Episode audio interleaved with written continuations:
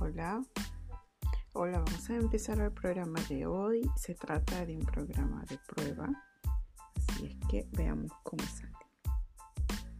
Probamos 1, 2, 3.